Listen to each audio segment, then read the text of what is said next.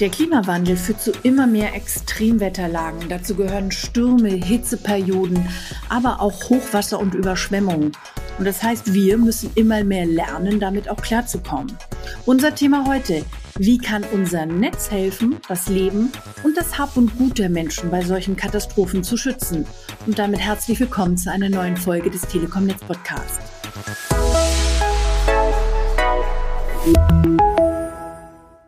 Ja, Steffi, das ist eine interessante und auch wirklich wichtige Frage. Und eben dieser Frage wollen wir heute gemeinsam mit unserem Kollegen Hubertus Kischgewitz auf den Grund gehen. Hubertus ist als Telekom-Netzreporter viel unterwegs.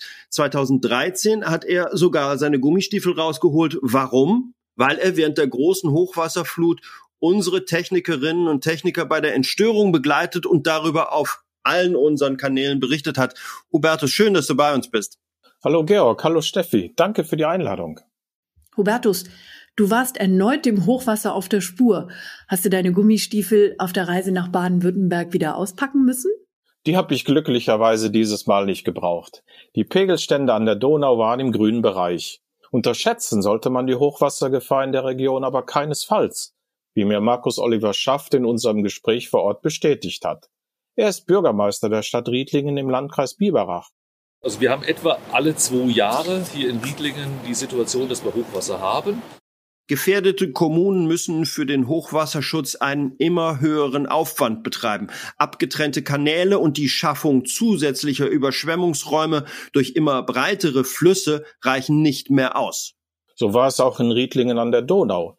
Die Stadt musste die Häuser am Flusslauf durch zusätzliche Mauern schützen. Und die baulichen Maßnahmen gingen dann noch weiter. Selbst die Brücken sind hochwassersicher konstruiert und kommen beispielsweise ohne Stützpfeiler im Flussbett aus. Übrigens, bei der Recherche für diesen Podcast bin ich noch einmal auf den Ort Simbach in Niederbayern gestoßen. Dort hatten die extremen Regenfälle und Unwetter im Juni 2016 den Ort Simbach innerhalb von Minuten unter Wasser gesetzt. Der ganze Ort war komplett abgeschnitten Festnetz weg, Mobilfunk weg.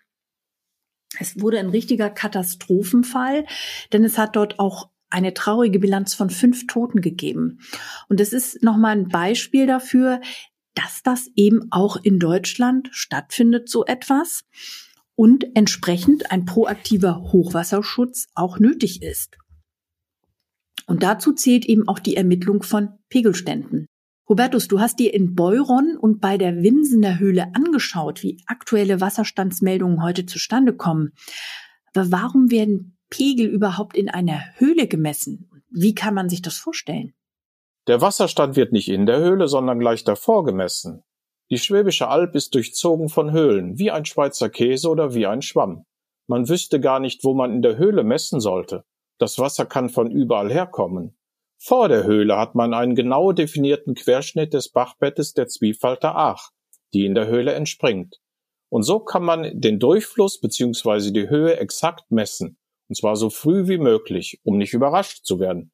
Du musst bedenken, schon in normalen Zeiten kommen pro Sekunde 590 Liter Wasser aus der Höhle.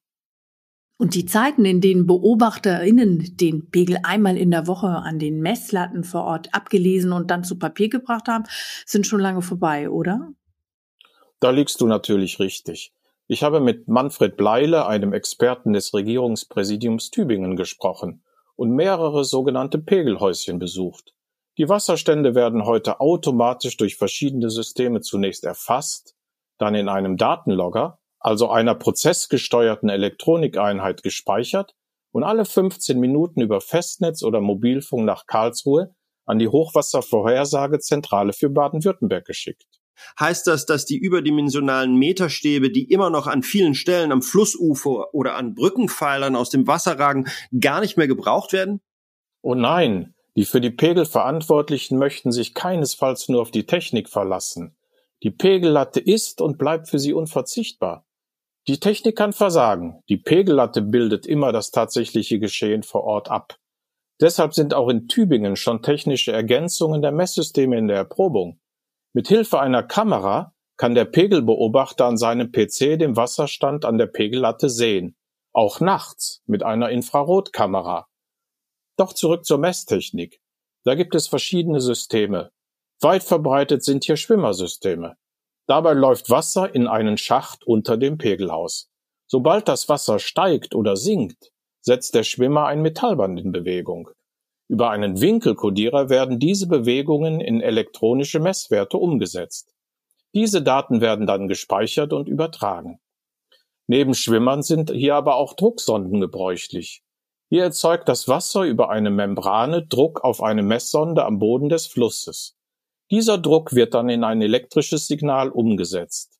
Und dann gibt es auch noch Radarsysteme. Dabei wird eine Sende- und Empfangseinheit über der Wasseroberfläche platziert. Dieses Verfahren ermittelt die Pegelstände über die gemessenen Zeitunterschiede.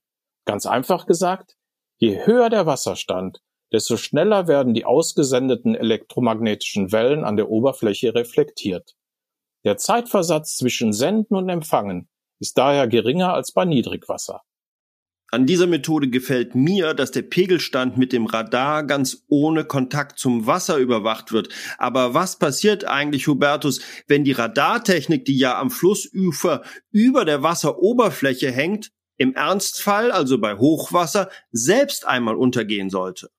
Zwischen dem Fluss und den Radarköpfen ist so viel Luft nach oben, dass da auch bei Hochwasser nichts passieren sollte.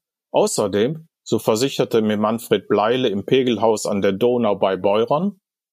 Also die Pegel in Baden-Württemberg sind alle doppelt abgesichert, sei es die Wasserstandserfassung über erstes und zweites System, als auch die Übertragung, Festnetz Mobilfunk oder auch die Stromversorgung, das Festnetz von der ENBW hier zum Beispiel.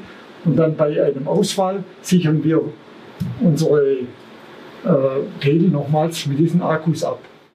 Eine zuverlässige Erfassung scheint für den Hochwasserschutz also eine ganz zentrale Rolle zu spielen. So jedenfalls sieht es der Bürgermeister der Donaugemeinde Riedling, Markus Oliver Schaft. Die Pegelstände sind sehr wichtig für uns. Und zwar deswegen, weil teilweise beim baulichen Hochwasserschutz Lücken gelassen werden müssen. Im Oberlauf der Donau sind unterschiedliche Pegel. Wir orientieren uns in aller Regel an Hundersingen. Und dann haben wir noch zwei Stunden Vorlauf. Eine möglichst frühzeitige Erfassung und zügige Übertragung aktueller Pegelstände ist enorm wichtig für die Risikoabschätzung. Zuverlässige Daten bilden hier die Entscheidungsgrundlage in Krisensituationen. Den Kommunen bleibt dann mehr Zeit für zusätzliche, vorübergehende Schutzmaßnahmen. Mobilfunk und Festnetz tragen dazu bei, die Hochwasserschäden gering zu halten. Aber Hubertus, wo laufen bei Überschwemmungsgefahr die Daten eigentlich zusammen? Die aktuellen Pegelstände werden ständig vorgehalten, also auch, wenn gar keine Überflutungsgefahr besteht. Dafür sind die Hochwasservorhersagezentralen der Bundesländer zuständig. In Baden-Württemberg stellt die zugehörige Datenbank die immer wieder aktualisierten Messwerte von mehr als 265 Stationen bereit. Erfasst werden dort neben den großen Flüssen wie Rhein, Donau, Main und Neckar auch deren Nebenflüsse. Übrigens, wer sich für die Flüsse in seiner Region interessiert, kann im Internet unter www.hochwasserzentralen.de auch selbst die Pegelstände und weitere Daten abrufen. Dir, lieber Hubertus, vielen Dank fürs Mitmachen und ich bin froh, dass du bei diesem spannenden Hochwassereinsatz keine nassen Füße bekommen hast. Ich auch. Im Übrigen kann ich euch und unseren Zuhörerinnen und Zuhörern einen Besuch der Wimsener Höhle nur wärmstens ans Herz legen. Mir hat es dort richtig gut gefallen. Mit einem Boot in eine Höhle, das ist irre. Auch wenn man oft den Kopf einziehen muss. Und dann das kristallklare Wasser, herrlich. Die Wimsener Höhle ist übrigens die einzige mit dem Boot befahrbare Schauhöhle Deutschlands und auch die tiefste erforschte Unterwasserhöhle in unserem Land.